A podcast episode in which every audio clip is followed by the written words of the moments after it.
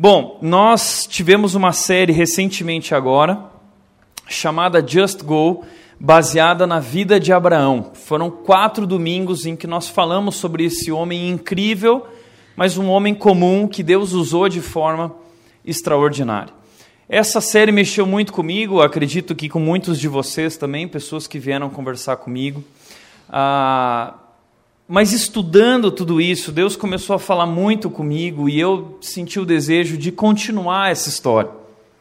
Não mais sobre Abraão, porque Abraão faleceu no nosso último domingo, quando falamos sobre o legado que ele deixou para sua família, o legado que ele deixou para os filhos, especialmente para Isaac. E se você não ouviu essa mensagem, é uma mensagem muito importante sobre família, que você pode ouvir no nosso uh, Facebook, lá no SoundCloud.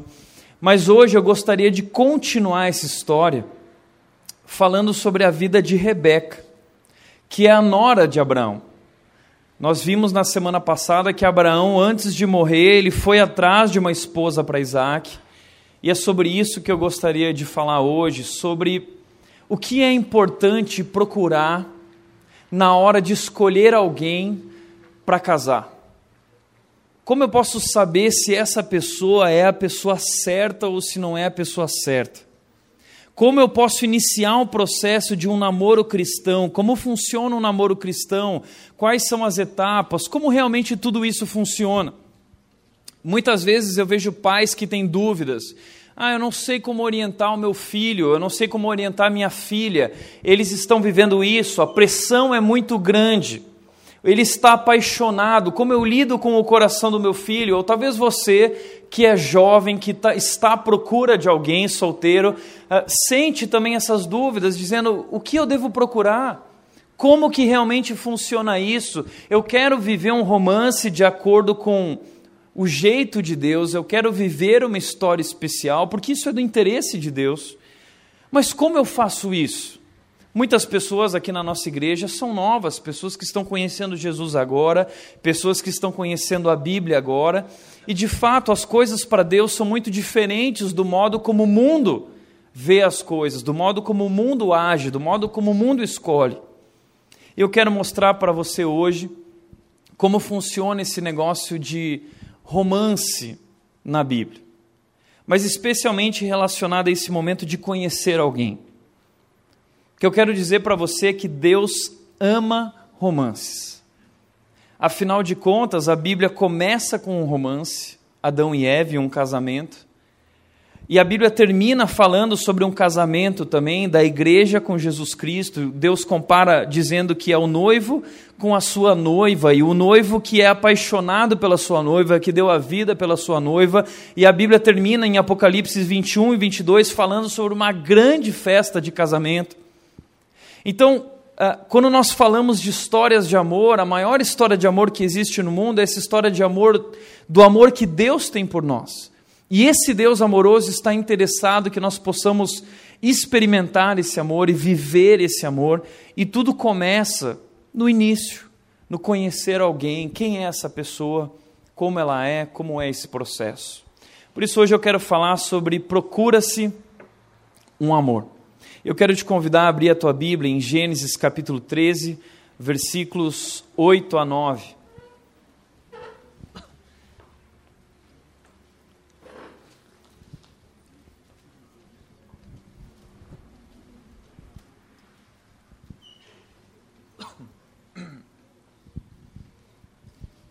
Gênesis capítulo 13, versículos 8 a 9. Se você não trouxe Bíblia, você pode acompanhar aqui com a gente.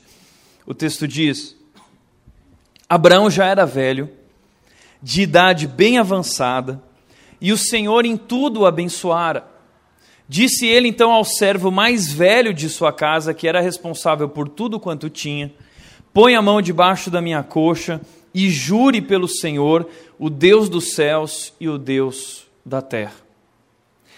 Tem uma coisa aqui que me chama muito a atenção, que era um costume daquela época o Abraão chamou o servo dele e disse o seguinte: põe a mão debaixo da minha coxa.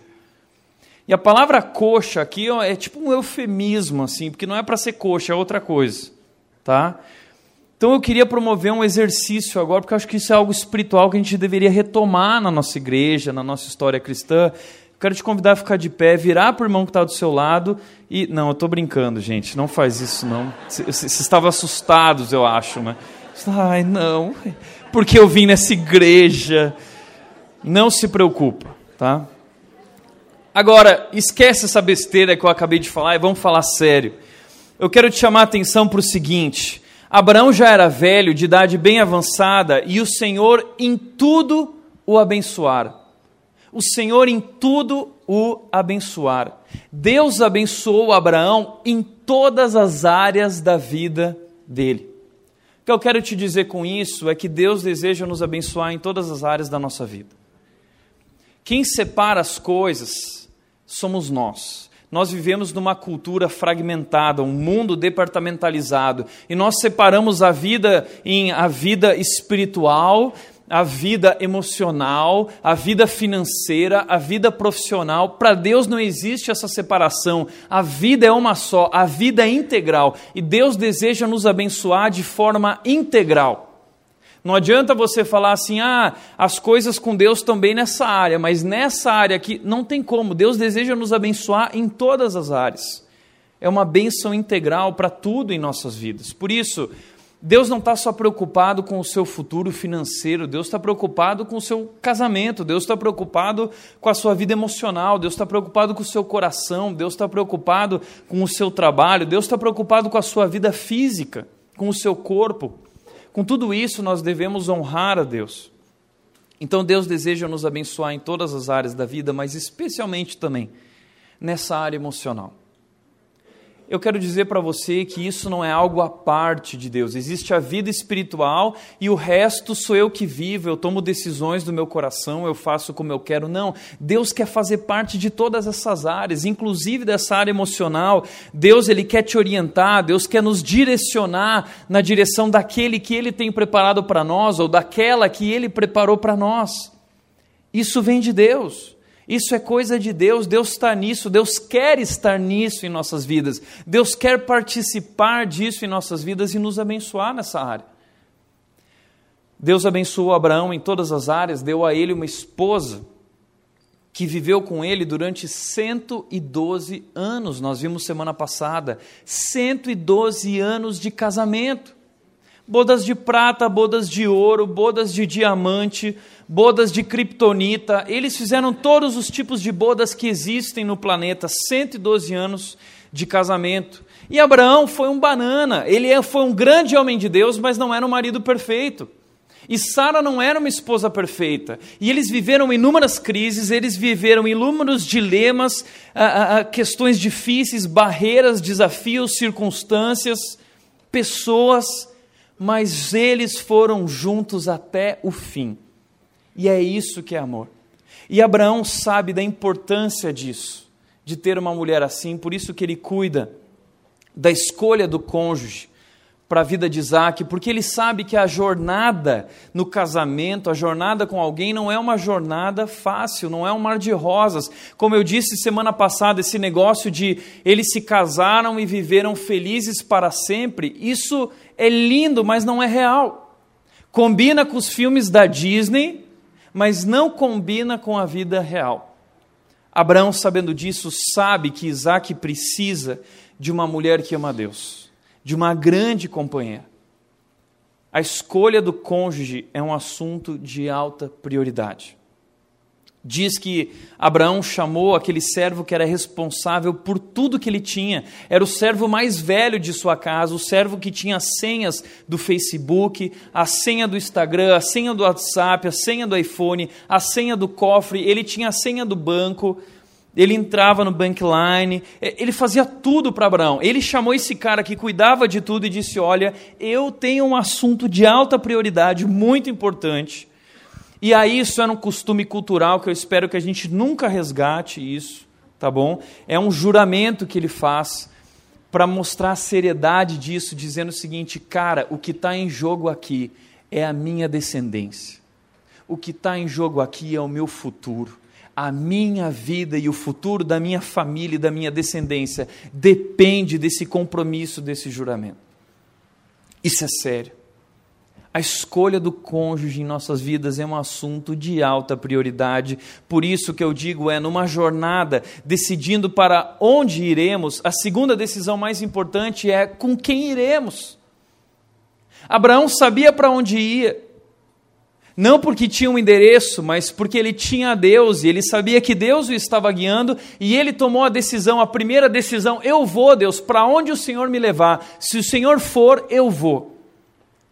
Mas depois de decidirmos para onde iremos, a segunda decisão mais importante é com quem iremos. Quem será o nosso parceiro de jornada? Essa decisão é tão importante. E no mundo em que vivemos, infelizmente, perdemos os critérios. Não sabemos que tipo de pessoa escolher, procurar. Muitas vezes acabamos nos deixando levar pelo coração. E o bacana é que essa história de Abraão vai nos ensinar cinco qualidades que são qualidades imprescindíveis para um companheiro de jornada. O que eu quero dizer para você é que nós precisamos procurar qualidades que revelam um caráter verdadeiro, qualidades interiores, e eu quero falar sobre essas qualidades, sobre aquilo que você deve procurar numa pessoa para se casar. Porque muitos jovens chegam para mim e falam: Tiago, ah, eu estou conhecendo ela, mas eu não sei se é ela. Como eu posso definir isso? Quais são os critérios? Quero dar para vocês então cinco critérios para serem avaliados na hora de pensar assim: será uma grande companheira de jornada? Será um grande companheiro de jornada? Vale a pena? Vamos lá. O servo então vai cumprir e procurar esse amor para Isaac, para o filho de Abraão, e a primeira coisa que ele procura é espiritualidade. Diz o texto que Abraão virou para o servo e disse: Não buscará mulher para meu filho entre as filhas dos cananeus, no meio dos quais estou vivendo. Por que não no meio das filhas dos cananeus? Porque os cananeus não adoram a Deus. Porque os cananeus têm outros deuses. E fariam Isaac se desviar do Deus verdadeiro e ele perdeu o rumo da vida. Por isso, gente, o primeiro critério e mais importante na hora de procurar alguém para você, para ser o seu companheiro de jornada, é a espiritualidade. A base de uma relação consistente, a base de um grande casamento é a unidade na espiritualidade. Eu tenho dito isso e gosto de reafirmar que a comunhão espiritual é o segredo do casamento. Comunhão espiritual do casal com Deus é o segredo do casamento. Sabe por quê? Porque quando Adão e Eva foram criados, eles foram criados numa relação íntima com Deus. E essa relação com Deus tornava possível a relação deles. A partir do momento em que o pecado entra no mundo, criando uma barreira e separando eles de Deus, eles começam a se dar mal. Adão vira para ela e diz: Ah, a culpa é dela. E ela olha para Adão e se enche de amargura por causa dele. E desde então, homens e mulheres vivem brigando e a relação do casamento se torna insustentável se a relação com Deus não for restaurada. Eu vejo isso no casamento. Quantos desafios, quantos momentos quando o meu egoísmo ou o eu da Nath se confrontam Momentos em que muitas vezes a gente precisa parar tudo, botar a Bíblia lá em cima da mesa e dizer o seguinte: vamos buscar o nosso Deus. E Deus então direciona a nossa vida, nossas decisões e o nosso casamento. Ele é o alicerce. Então, ah, eu lembro de uma história que foi contada por um pastor amigo meu, e esse pastor disse o seguinte: quando eu ia para um, era criança, ia com os meus pais no shopping, nós chegávamos no shopping, e eu me identifiquei muito com essa história. Muitas vezes meu pai fazia coisas assim, dizia: olha, cada um pode ir para o shopping fazer o que quiser. E, e, e aqui na entrada, diz que na entrada tinha uma fonte, e esse pai virava para os filhos e falava: olha, se vocês se perderem, a gente se encontra aqui nessa fonte. E de fato, muitas vezes os filhos se perdiam, a mãe, mas no final todo mundo se encontrava lá na fonte. Isso é algo muito verdadeiro no casamento. A jornada do casamento é uma jornada muito longa, comprida. E nessa jornada, muitas vezes, um dos cônjuges pode se perder, perder o referencial, perder a direção, perder o foco. E nessa hora é tão importante lembrar da fonte, lembrar do alicerce e voltar de volta para Deus. E a minha pergunta é: se o teu parceiro de jornada, se a tua parceira de jornada não tem comunhão espiritual com Deus, quando ele perder a referência diante da pressão, diante das crises, ou ela perder, porque isso vai acontecer, para onde ela vai correr? Para onde ela vai correr? Por isso a espiritualidade é a base de uma relação consistente. Essa unidade na espiritualidade, a comunhão espiritual com Deus é o segredo do casamento. E Deus ensina isso desde o começo, quando ele disse em Deuteronômio: Não busquem, depois disso, Moisés disse: Não busquem mulher para vocês entre as filhas dos cananeus. Depois Salomão vai se perder porque ele entregou o coração para as filhas dos cananeus, dos amonitas, dos uh, das filisteus. Ele se perde, Salomão se perde. Depois vem Neemias, porque o povo se perdeu por completo na idolatria por causa dessas decisões de Salomão. Neemias vem e diz o seguinte: nunca mais façam isso, nunca mais deem as suas filhas para eles, porque elas fariam o seu coração se desviar. Isso é sério, gente. Por isso que Jesus Cristo disse em Coríntios capítulo 6, dizendo o seguinte: não haja união entre o crente e o descrente. Pois que comunhão pode haver entre um cristão e um não cristão? Essa questão é a questão do jugo desigual, mas jugo desigual é muito mais do que só tomar uma decisão com Cristo, ouvir na igreja. Comunhão, é, essa, esse jugo desigual tem a ver com os dois no mesmo ritmo de vida, tem a ver com os dois caminhando na mesma direção. Isso é muito importante. Abraão sabia disso e não abriu mão disso. Por isso que eu te digo é: não abra mão disso. Nunca abra mão disso. Pai e mãe, se você está orientando seus filhos, diga não a eles. Não abra mão disso. Espiritualidade é a primeira qualidade imprescindível. A segunda qualidade, eu acredito que é a atração. Eu não estou dizendo que você tem que casar com qualquer um, que não precisa achar bonito, tem que achar bonito. Diz o texto, Gênesis 24, 16: a jovem era muito bonita, muito bonita e virgem, nenhum homem tivera relações com ela. O que esse texto está dizendo é que ela não era apenas bonita por fora, não era só uma casquinha bonita, ela tinha conteúdo. Ela era uma mulher de princípios, ela era uma mulher que levava as coisas na sua vida séria, ela estava se guardando, ela estava se preparando para o casamento, ela, ela entendeu tudo isso. Então, quando eu falo sobre atração, o que eu estou dizendo é sim. Ninguém está mandando você casar com a geladeira ou com o poste, tem que ter atração por aquela mulher ou por aquele homem, isso é importante. Mas a atração não tem a ver só com o que está por fora, tem a ver com o que está por dentro. Sabe por quê? Porque existem coisas que são muito enganosas com relação a esse assunto. Primeira coisa é que a Bíblia diz que o nosso coração ele é enganoso. O texto de Jeremias 27, 17, 9 diz: O coração é mais enganoso que qualquer outra coisa, e sua doença é incurável. Quem é capaz de compreendê-lo? O que a Bíblia está dizendo é que não existe nada mais enganoso no mundo do que o nosso coração. Sabe aquela sua amiga que você contou uma história e ela espalhou essa história e você descobriu que ela era enganosa? O que você faz? Nem conto mais nada para ela, nem chego perto. Que a Bíblia está dizendo é que o seu coração é pior que essa amiga. Que o seu coração é mais enganoso que qualquer outra coisa, e se você tem que fugir de algo, é fugir do seu coração. Mas aí talvez você diz, ai, Tiago, mas eu li lá no Facebook, uma pessoa falou, uma amiga me falou: ai, segue o teu coração e você vai ser feliz. Isso é tremendamente coisa do capeta, tá? Porque o capeta sabe que a pior coisa na vida é você seguir o seu coração. O nosso coração é mais enganoso que qualquer outra coisa. Isso é coisa do mundo, não tem nada a ver com Deus. Deus não quer que você siga o seu coração. A Bíblia diz: entregue o seu coração a Deus e Ele endireitará a tua vereda. Por isso, o texto também diz: a sua doença é incurável. Que doença é essa do coração?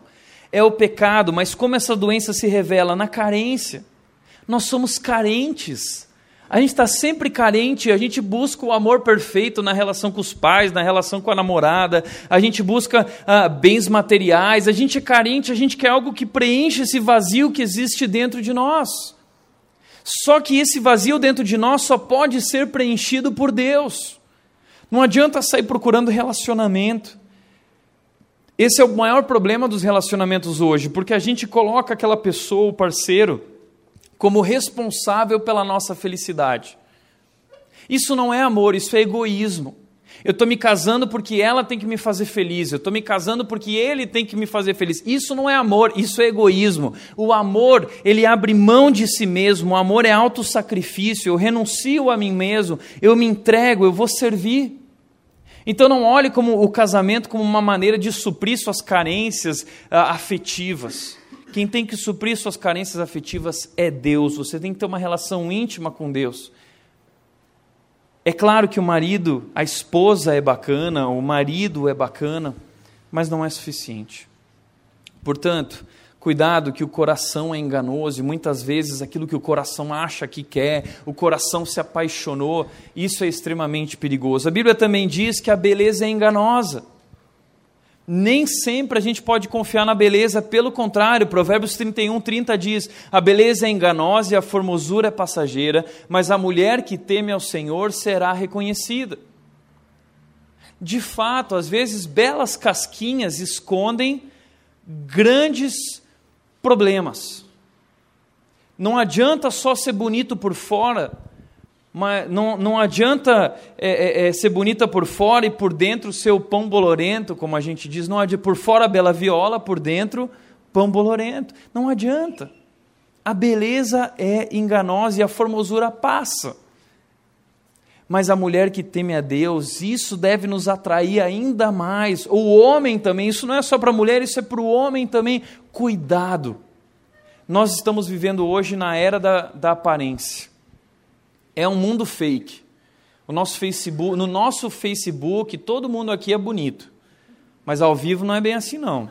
não é? Mas no Facebook a gente é lindo. A gente tem as nossas fotinhos tal. Já vi muito disso, gente que foi se encontrar com uma pessoa conhecendo no Facebook, chegou lá, nem reconheceu, tomou um susto.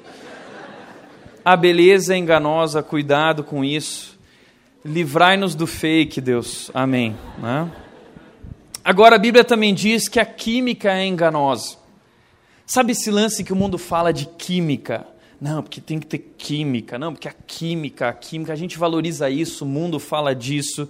Ah, Provérbios 5, 13 e 4 fala sobre esse engano da química, pois diz: Os lábios da mulher imoral destilam mel sua voz é mais suave que o azeite, mas no final é amarga como fel, afiada como uma espada de dois gumes.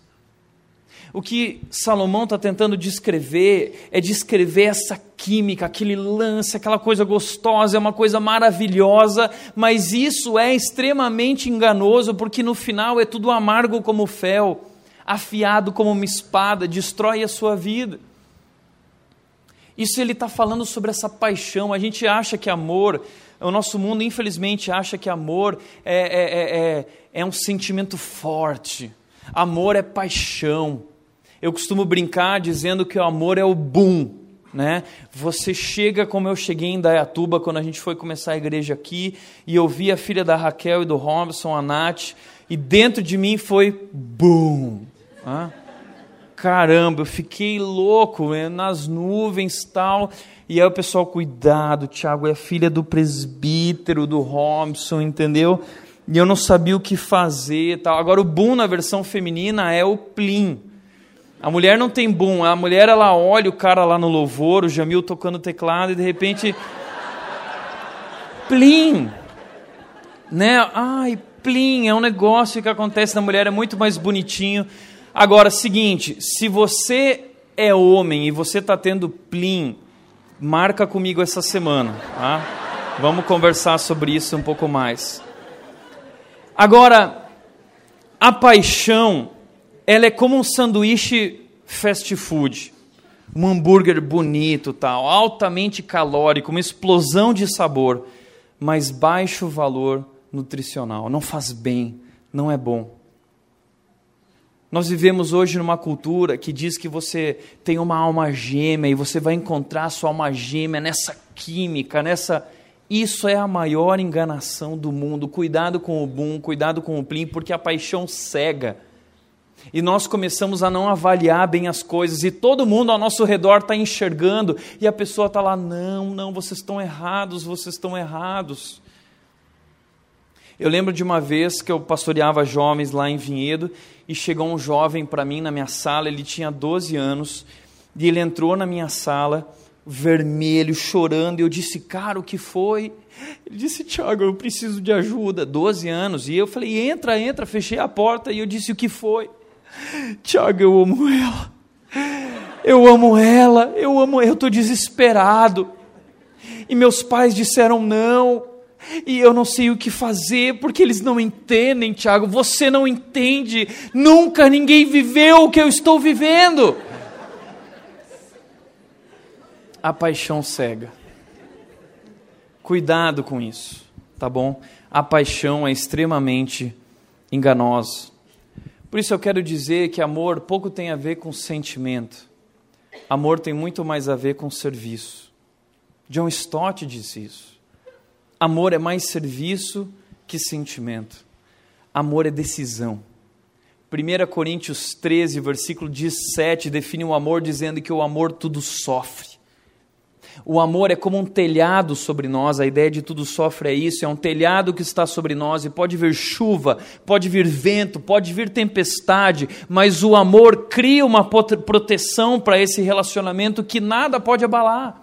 O amor tudo sofre, tudo crê, tudo espera. O amor é paciente, o amor não é imediatista, o amor tudo suporta. É a ideia de alguém que está parado no mesmo lugar e as intempéries vêm e essa pessoa não sai do lugar. É tipo rock no ringue, apanhando pra caramba e não desistindo. Isso é amor, isso é casamento. Você pode fazer o que for, mas eu continuo aqui te amando. O amor tudo sofre, tudo espera, tudo crê tudo suporta. Então busque atração. Isso é importante, isso é tão legal, mas tome cuidado. Ligue a luz de alerta. Terceiro lugar, procure dedicação. O servo, quando ele foi é, cumprir esse chamado de Abraão, dizendo: Olha, vai e acha uma esposa para o meu filho. O servo foi procurar uma mulher, então, que é, fosse da família de Abraão, que conhecesse a Deus. E, e ele foi lá num determinado lugar e uma das coisas que ele reparou é que essa mulher era uma mulher dedicada. Rebeca desceu à fonte, encheu o seu cântaro e voltou. Agora, você precisa entender o que está acontecendo aqui, porque era um cântaro de barro. E ela ia até o poço buscar água, longe, talvez alguns quilômetros, e ela pegava água e talvez esse cântaro chegava a 25 quilos. Então essa moça, essa menina, é, é, ela não está em casa só fazendo chapinho o dia inteiro, entendeu? E se embelezando e tirando selfie para postar no Facebook, aquelas selfies que mostra todo o corpo e aí posta embaixo assim: "O Senhor é meu pastor, nada me faltará". Ela é uma moça dedicada. Rebeca desceu a fonte, ela foi trabalhar, ela saiu de casa, ela saiu de dentro do quarto, ela estava em movimento, era uma pessoa em movimento, ela estava trabalhando. Toma cuidado. Se você conhecer uma pessoa que não gosta de trabalho, que não é dedicada nas coisas da vida, que nos estudos não é dedicado, que no trabalho não é dedicado, nas tarefas de casa não é dedicado, abre o olho, porque isso é problema lá na frente. Não adianta essa menina ser linda, não adianta esse cara ser bonitão, mas se ele não leva a sério as coisas dentro de casa, as pequenas tarefas, as, as coisas da vida, abre o olho, ele não vai levar a sério também coisas lá na frente. O texto continua dizendo que é, é, o servo viu isso e falou: opa, que legal, é uma menina dedicada. E diz aí que o servo se apressou ao encontro dela e disse: Por favor, dê-me um pouco de água do seu cântaro. Então ela encheu o cântaro, estava levando, e aí esse homem interrompeu ela: pô, dá um pouco de água para mim. Isso significava que ela ia ter que voltar para o poço. Ela, não, tudo bem, beba, meu senhor, disse ela, e tirou rapidamente dos ombros o cântaro e serviu. Mas aí esse servo esperto, ele quis ir um pouco mais para ver até que ponto ia a dedicação dela. E ele disse o seguinte: depois que lhe deu de beber, disse, ela disse: Tirarei água também para os seus camelos até saciá-los. Eu vou tirar água para os seus camelos até saciá-los. Assim ela esvaziou depressa seu cântaro no bebedouro e correu de volta ao poço para tirar mais água para todos os camelos. Sabe o que significava isso? Tirar e carregar água exigia trabalho duro. Servir Eliezer já aumentava o trabalho dela. Tudo bem, mas agora ela ia ter que servir dez camelos, porque ele levou junto dez camelos. Sabe quanto um camelo bebe em três minutos? 180 litros de água. Ela disse que ia dar água até saciá-los. Então vamos fazer um cálculo. 180 litros de água em três minutos, que eu fui pesquisar quanto um camelo bebia. Digamos que o jarro de barra tinha 20 litros e eram 25 quilos. Uh, significava que ela estava se oferecendo para carregar quase 2 mil litros, 20 litros por, por vez. Se ela demorasse um minuto para recarregar o cântaro, que eu acho que era mais, mas digamos um minuto, no mínimo, duas horas de trabalho, trabalhando, carregando o cântaro para camelo. Que mulher extraordinária. Que mulher extraordinária. Uma mulher trabalhadora, dedicada a Bíblia diz em Provérbios 31 que a mulher virtuosa, aquela que tem valor, quem a encontrará, era uma mulher assim dedicada. E isso chamou a atenção do servo. O problema é que hoje nós estamos vendo uma geração que não se dedica a nada. Uma geração que fala demais e faz de menos. Uma geração que tudo idealiza, mas nada realiza. Uma geração que vive sonhando, mas nunca planta nada. Fica esperando o tempo mudar, fica esperando vir a chuva, fica esperando as melhores oportunidades, mas não sai de casa para trabalhar, não sai de casa para carregar água, não sai de casa para fazer trabalho árduo, trabalho duro. E se não é dedicado nas pequenas coisas da vida, não será dedicado nas grandes coisas. Por isso, abre o olho, toma cuidado procure por dedicação. Espiritualidade, atração e dedicação às coisas da vida. Quarto lugar, procure esse amor, procure por submissão. Submissão. Diz o texto que quando o servo viu tudo isso, ele ficou tão animado que ele falou o seguinte: Olha, eu vou te dar um pagamento. E ele pagou ela, ela merecia, mas deu a ela uma corrente de ouro. E ela viu aquela corrente de ouro e ele explicou: Olha, eu vim aqui, eu estou procurando uma pessoa assim, eu gostaria de conhecer a sua família também. E essa menina então fica sabendo de tudo isso e ela vai correndo para casa e conta tudo para sua família. Então, olha que interessante, que bacana. Ela é uma pessoa que tem uma relação bacana com a família ela tem intimidade com a família, ela conversa com a família, ela não demonstra problemas familiares. E toma cuidado, porque quando nós casamos, nós casamos com a família também. E isso é muito importante. Ela é uma jovem que tem uma relação de submissão com a sua família, porque o servo, ele vai para a casa dela, ela diz: Não, pode dormir lá em casa, leva todos os seus servos, os camelos, nós vamos cuidar de vocês. E quando eles chegam lá, eles, o servo Eliezer, então, vai contar para o irmão de Rebeca, que era Labão, e Betuel, que era o pai de Rebeca, vai contar: Olha, nós viemos aqui porque eu sou servo de Abraão, grande homem de Deus que recebeu uma promessa. Esse homem viveu isso, viveu aquilo, mas agora ele está deixando tudo isso para o seu filho e ele acredita que esse filho precisa de uma mulher assim, uma mulher assado, e nós acreditamos que essa menina é Rebeca, porque eu orei a Deus e Deus revelou através de Rebeca, quando ela pegou os cântaros, quando ela fez isso. E aí, de repente, eles ouvindo tudo isso, e, e, e parênteses. Eu falei aqui sobre atração. Mas eu quero dizer que muitas vezes, talvez você não é uma pessoa tão bonita quanto outras, a dedicação se sobrepõe a isso. Então eu sempre falo o seguinte: eu descobri isso logo cedo. Se você não é bonita, meio feinho, vai servir na igreja. Vai ser dedicado. tá? Vai pro, fala com a Gina no Red Kids lá, vai trabalhar com as criancinhas, porque daqui a pouco ela vai no banheiro e ela vai ver você lá assim com as criancinhas e tal, e ela vai olhar e vai falar assim: "Ai, que fofo". Então, dedicação se sobrepõe. Então, se você não tem muito esse lance da atração para oferecer, claro, se cuida, tal, de, eh, ofereça dedicação. É, vem que nem o Samir tocar aqui na, o Jamil tocar aqui na banda teclado, que nem o, o Matheus, o Putia, que dirige o louvor muitas vezes aqui, ninguém queria saber dele. Ninguém queria saber dele. Ele começou a cantar na banda da igreja, pum, tá namorando. Quem não está feliz com isso é o Geri, né? Mas tudo bem. Agora, fecha o parênteses, desculpa, tá? Agora, ela tem essa relação de submissão também com, com os pais dela. Diz então que ao ouvirem essa história, Labão e Betuel responderam: Isso vem do Senhor. Nada lhe podemos dizer, nem a favor, nem contra. Aqui está Rebeca. Leve-a com você e que ela se torne a mulher do filho do seu Senhor, como disse o Senhor. Então, quem toma as decisões e, e, Rebeca se submete, tem essa relação com os pais e os pais a orientam, isso é muito importante. Infelizmente, essa geração é uma geração que não sabe o que é submissão.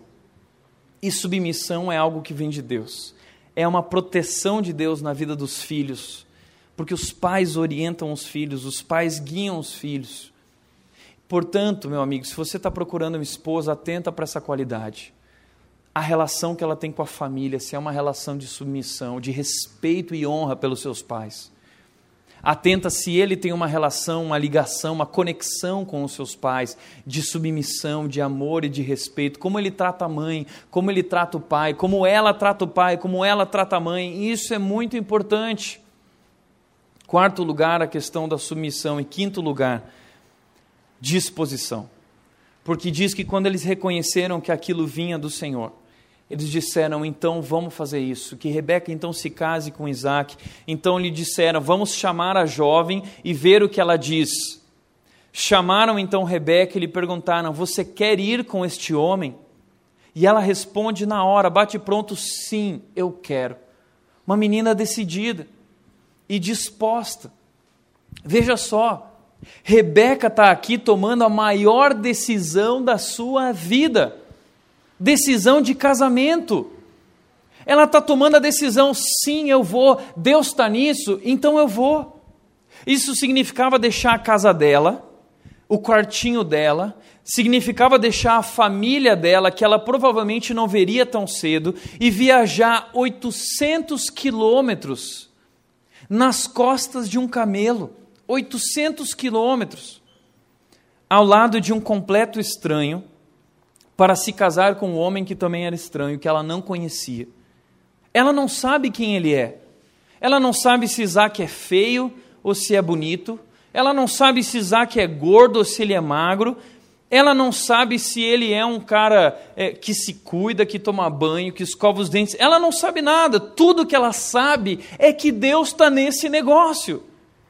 E quando ela descobre que Deus está nesse negócio e que há é, essa aprovação geral da família, ela topa. Isso me lembra Abraão, que não sabe do que vem pela frente, mas ele diz: Se o Senhor for, eu vou. Foi a direção soberana de Deus que motivou a sua decisão e revelou a sua coragem e a sua confiança. Que mulher! Mas disposta, porque sabia que Deus estava nesse negócio. Procure disposição. Uma pessoa decidida, uma pessoa disposta a encarar os desafios da vida, não importa o que venha pela frente, na saúde ou na doença, na riqueza ou na pobreza, na alegria ou na tristeza, uma pessoa disposta a encarar os desafios da vida junto com você. Procure isso. Mas talvez você diz, tá, encontrei. É Rebeca. Não é Rebeca. Como, como, como funcionam essas etapas de um namoro na vida cristã? Eu quero te mostrar rapidamente seis atitudes para você namorar alguém.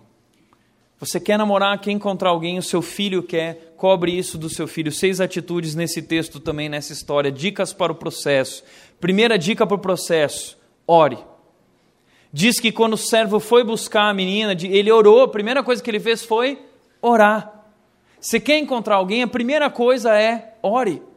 E ele orou: Senhor Deus do meu senhor Abraão, dá-me neste dia bom êxito e seja bondoso para com o meu senhor Abraão. Eu comecei a orar pela minha esposa quando eu tinha 12, 13 anos de idade. Eu ia para o piano que nem emo, ficava chorando e clamando a Deus e fazia inúmeras músicas no piano. E, e eu, é sério, eu compunha várias músicas no piano para a Nath, ela nunca quis ouvir. Mas é, eu compunha, eu ficava viajando tal, e eu orava, ah Deus, e eu sentava no meu sofá e eu ficava imaginando onde ela está. Ela tinha acabado de nascer, né? que ela é bem mais nova que eu, eu fui esperto. Mas eu orava. E eu ia com os meus amigos, sentava, e a gente ficava viajando, ai, onde está aquela menina que Deus preparou? E nós orávamos juntos. E o que eu não sabia é que minha mãe já estava orando. A dona Margarete, vocês têm que conhecer, a dona Margarete é assim, mulher de oração, e ela pegava o caderninho dela e ela olhava para o filho dela, o Tiaguinho lá, e ela via assim, ai, que quando meu pai dava mesada para mim e para o meu irmão, o meu irmão, ele guardava, guardava, não gastava em nada. Quando chegou 18 anos, ele comprou um carro zero, quase, porque guardou a mesada da vida inteira dele. Agora o Tiago, no primeiro dia que ganhava o dinheiro, já gastava tudo e ficava, pai, dá mais. E ficava pedindo para o irmão emprestado, entendeu? Minha mãe disse, ai, o Tiago é um filho tão sério com Deus, mas não sabe cuidar do dinheiro. Deus dá para ele uma mulher que seja muito organizada financeiramente. E ela escrevia, organizada financeiramente. E ela começava a orar por aquilo. Mas ela orou tanto, tanto, tanto, que Deus respondeu. Às vezes eu estou tomando um cafezinho com alguém da igreja, ela liga, amor, você está tomando um cafezinho? Né? Checando lá o extrato do cartão, é brincadeira, estou na brincadeira aqui em casa, hoje o bicho vai pegar. Mas minha mãe orava, e ela falava, ah, o Tiago nisso, o Tiago naquilo, e ele precisa de alguém, porque ele vai estar em São Paulo no futuro, ele precisa de uma família lá, uma família de Deus, e ela orava, família legal. E ela ia colocando tudo assim, né? E foi orando. E hoje, quando você, eu leio as orações da minha mãe, porque ela escreveu as orações, está lá, ela passa para mim. Quando eu leio as orações da minha mãe, só faltou a foto da Nath lá. Foi incrível. Então, posso falar uma coisa? Assegure-se de que tudo seja imerso em muita oração. Porque Deus quer fazer parte disso. Deus está nisso. Deus está mais interessado nisso do que você. Então deixe Deus fazer parte desse processo. Talvez Deus sabe algo que você não sabe sobre aquela pessoa, sobre ele, sobre ela. Ore, ore. Assegure-se de que tudo seja imerso em muita oração. Ore pra caramba, mas, segundo lugar, não apenas ore, vá. Porque tem muita gente que fica orando, orando, orando, orando, mas não vai, você tem que ir. Não adianta ficar esperando que o príncipe encantado não vá aparecer no cavalo branco e ah, vai mudar tudo, que nem os filmes da Disney, entendeu? Que nem a Bela Adormecida. Não. Diz que o servo partiu, levando também o que o seu senhor tinha de melhor. Ou seja, o que, que ele está fazendo? Ele foi e na hora de ir, ele se preparou, se arrumou, levou o que tinha de melhor, botou a melhor roupinha, botou o perfuminho, tal, não sei o que, se preparou. Então vai, cara, parte e, e leva o que você tem de melhor. Vai bonitão, vai bonitona, se prepara, mas vai. E diz que ao cair da tarde, quando as mulheres costumam sair para buscar água, ele fez os camelos se ajoelharem junto ao poço que ficava fora da cidade. Ele foi, mas ele foi procurar nos lugares certos. Ele sabia onde as mulheres se encontravam. E ele foi para aquele lugar.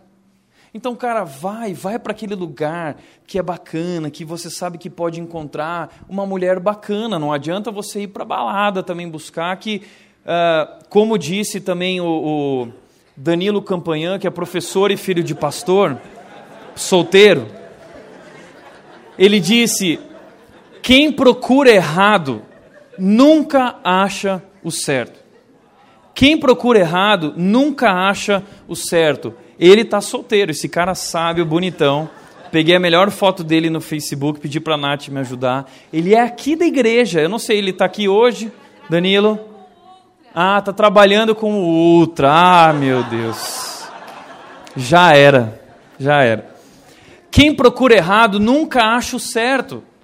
Então, se você for nos lugares errados, você não vai achar o certo. Você tem que ir nos lugares certos. Vai no Pix, vai na Red, vai no Hangar, entendeu? Vai no hangar lá, tal, conhecer a menininha, depois traz pra rede, tá?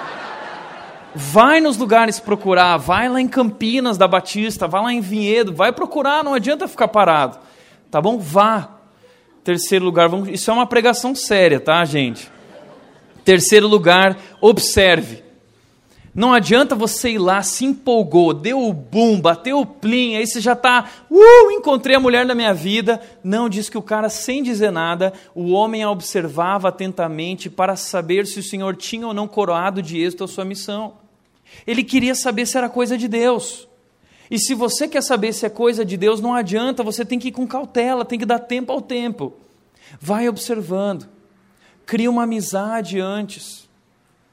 Porque cristãos não namoram para se conhecer, eles namoram porque se conhecem.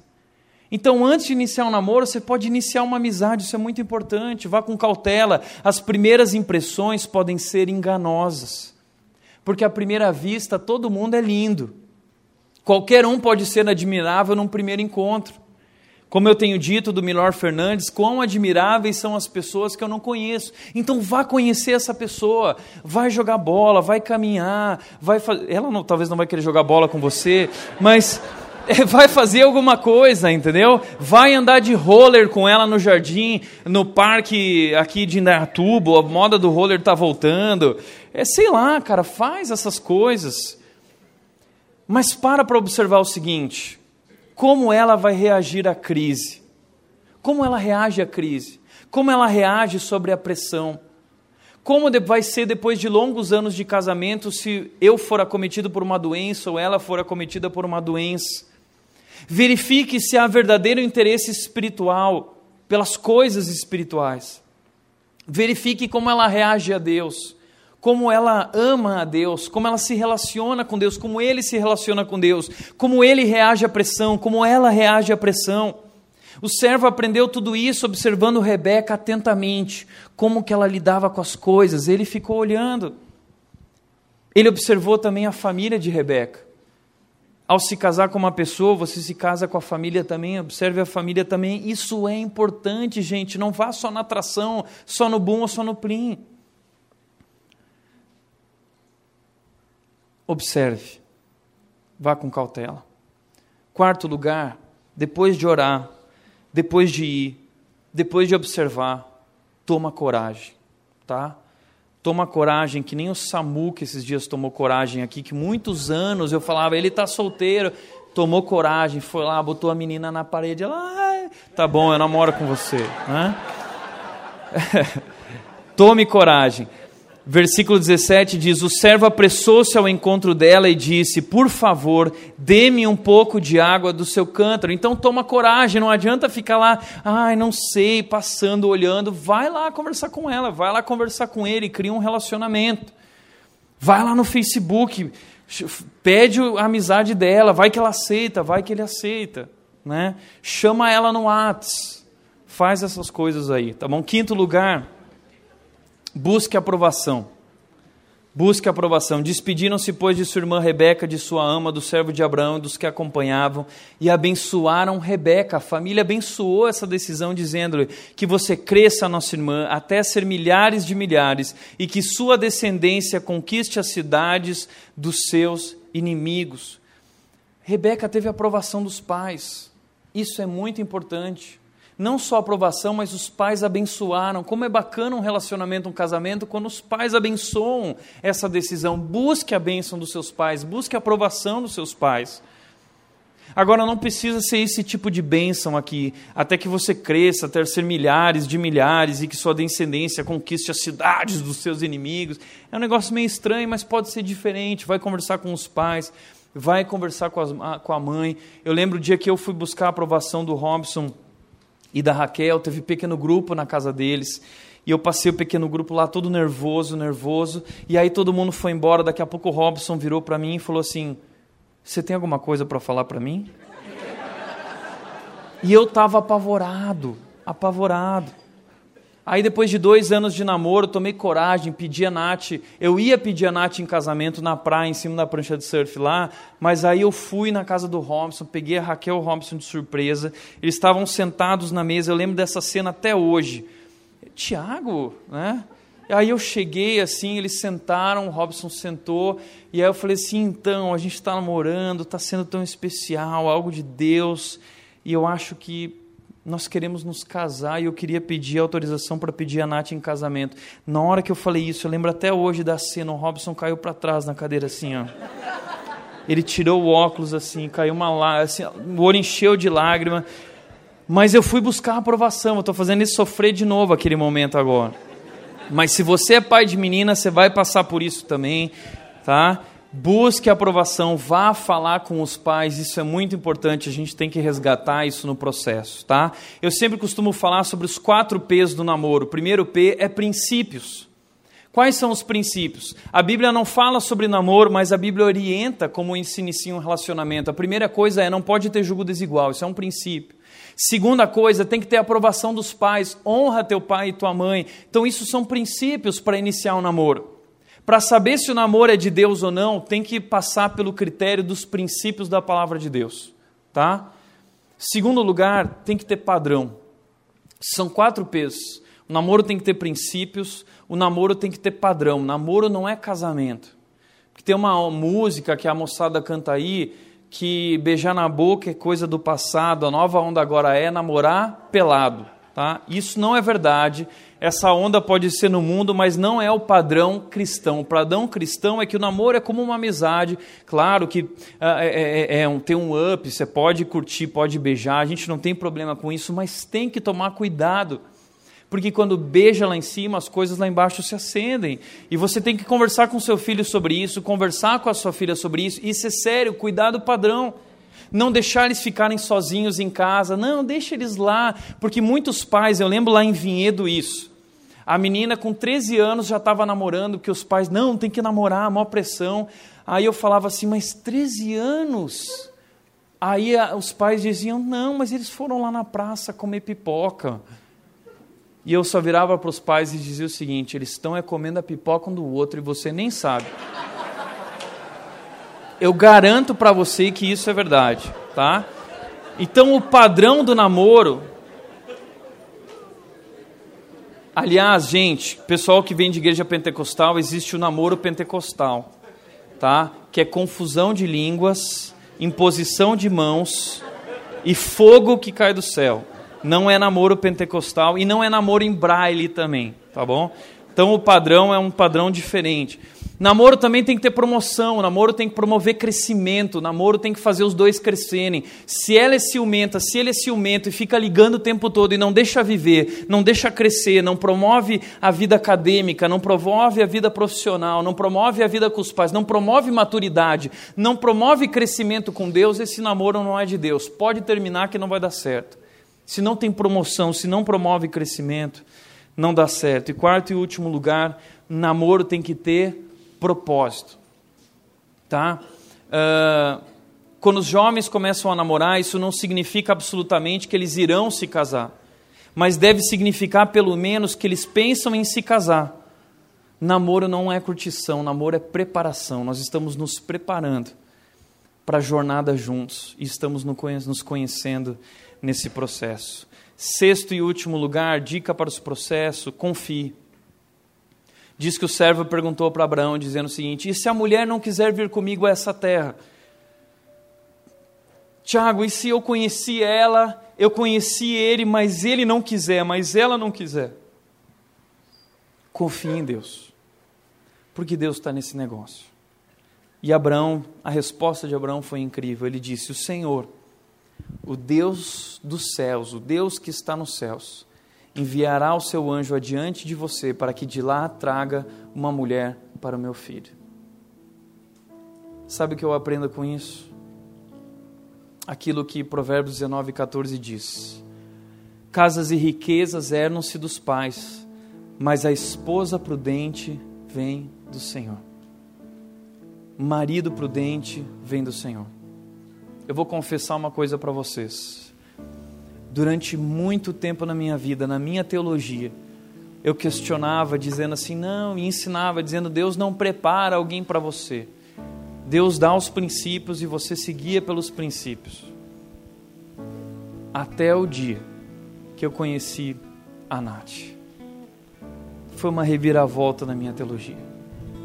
Porque hoje, quando eu estou lá em casa eu vejo o nosso relacionamento, que não é perfeito, mas vem de Deus e é maravilhoso, eu vejo que foi Deus, veio de Deus.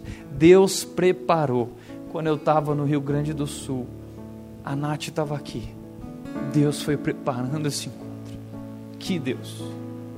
Portanto, eu te garanto, cara, Deus está mais interessado nisso que você. Confie confie, deixe Deus fazer parte disso, deixa Deus cuidar do teu coração e trazer Ele, trazer ela. Por isso eu quero te mostrar o encontro desses dois, esse momento é incrível. Diz que então Rebeca partiu com o servo 800 quilômetros nessa jornada. E quando eles estavam chegando, diz o texto que do lado de lá, certa tarde, saiu ao campo Isaac para meditar. Isaac foi meditar. Ao erguer os olhos, viu que se aproximavam camelos. Rebeca também ergueu os olhos e viu Isaac. Aqui a diferença entre homens e mulheres. Rebeca olhou e viu Isaac. Isaac olhou e viu camelos, carros. Nossa, aquele camelo Ferrari, aquele camelo Diz que ela desceu do camelo e perguntou ao servo: Quem é aquele homem que vem pelo campo ao nosso encontro? Imagine esse momento. E aí o servo diz: Esse é Isaac. Então ela se cobriu com o véu. Sabe o que significa ela se cobriu com o véu? Era assim que uma noiva se adornava. Deus está nisso então eu vou. E ela pôs o véu. Que momento. O servo contou a Isaac tudo o que havia feito e havia acontecido. Isaac levou Rebeca para a tenda de sua mãe Sara. Naquela época era assim. Fez dela sua mulher e a amou. E a amou. Que linda história de amor. Que romance. Que Deus. A Bíblia é assim cheia de histórias incríveis, cheias de histórias de amor. Não histórias perfeitas, homens e mulheres que lutaram. Mas Deus quer que você viva também uma linda história de amor. Deus se importa com o seu casamento. E posso falar uma coisa: casamento é como abotoar a camisa. Se você começa abotoando errado, todos os botões vão dar errado. Por isso, comece direito busque a Deus, ore, busque a aprovação, faça tudo isso, use esses princípios, porque Deus vai te abençoar e te conduzir. Portanto, para refletir e praticar, em primeiro lugar, pais, vocês têm orientado biblicamente os filhos na escolha do futuro cônjuge. É seu dever orientar, é seu dever guiar. Quantas lutas eu vivi na adolescência com meu coração enganoso mas eu sabia que eu não podia a, a, a dar atenção para o meu coração, porque o coração era traído e porque meus pais já haviam dito, dizendo: não, você precisa de uma mulher que ama a Deus. E no tempo de Deus as coisas vão acontecer. Compartilhe com seus pais suas lutas, suas dificuldades. E se eles são pais piedosos, ouça o conselho de pais piedosos. Nós devemos honrar todos os pais. Mas pais piedosos nessa área precisam ser muito bem ouvidos. Segundo lugar, solteiros. A escolha do seu parceiro é um assunto do interesse de Deus. Talvez você está solteiro até hoje. Eu casei com 31 anos. E muitas vezes eu achava dizendo: Eu nunca vou encontrar. Eu nunca vou encontrar. Porque não tem ninguém que me chama atenção. Até o dia que Deus trouxe ela tudo mudou no meu coração e na minha vida. quando é de Deus, é maravilhoso. Deixa Deus fazer do jeito dele. Deixa Deus fazer no tempo dele. Enquanto isso se prepara, como Rebeca. Seja dedicado, seja disposto, se cuida, busque a Deus. E Deus vai cuidar disso também. Terceiro e último lugar. Primeiro princípios, depois paixão. Primeiro princípios, depois paixão. O que determina as suas decisões nessa área? São os princípios ou é o seu coração? O que determina a sua decisão? A palavra de Deus, a vontade de Deus para a sua vida ou a sua própria vontade e aquilo que você quer? Se você quer a bênção de Deus, faça do jeito de Deus. Primeiro os princípios de Deus e depois paixão. Que linda história, que lindo romance. Deus quer que você viva isso também. Amém? Feche teus olhos.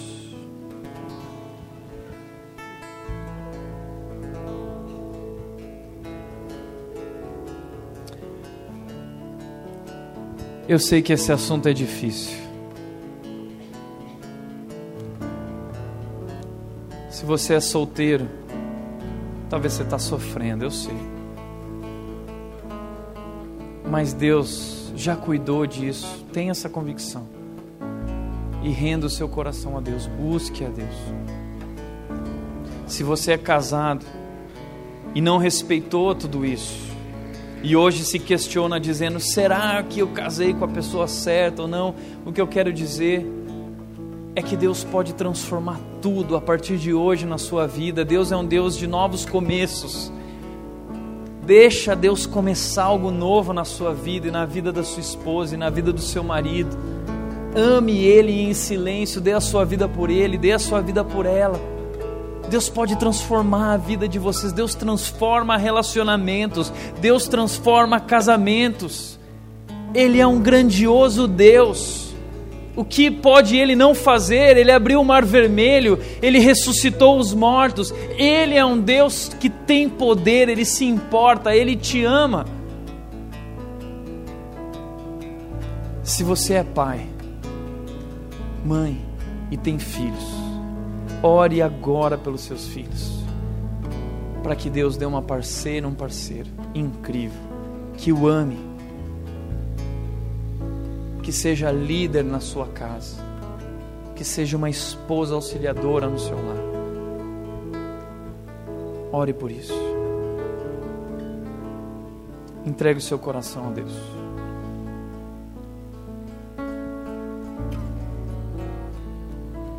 Pai, eu quero te agradecer, Deus. Te agradecer porque o Senhor é um Deus que quer nos abençoar em todas as áreas.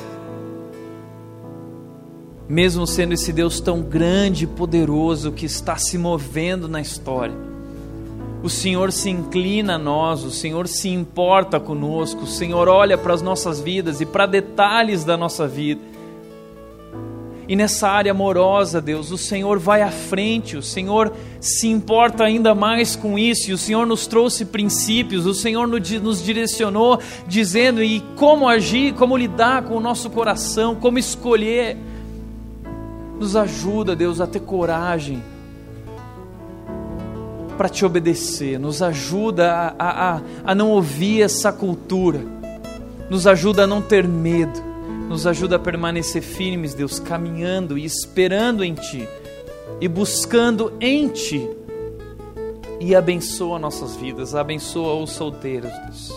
E guarda o coração deles e supre e satisfaz eles em Ti.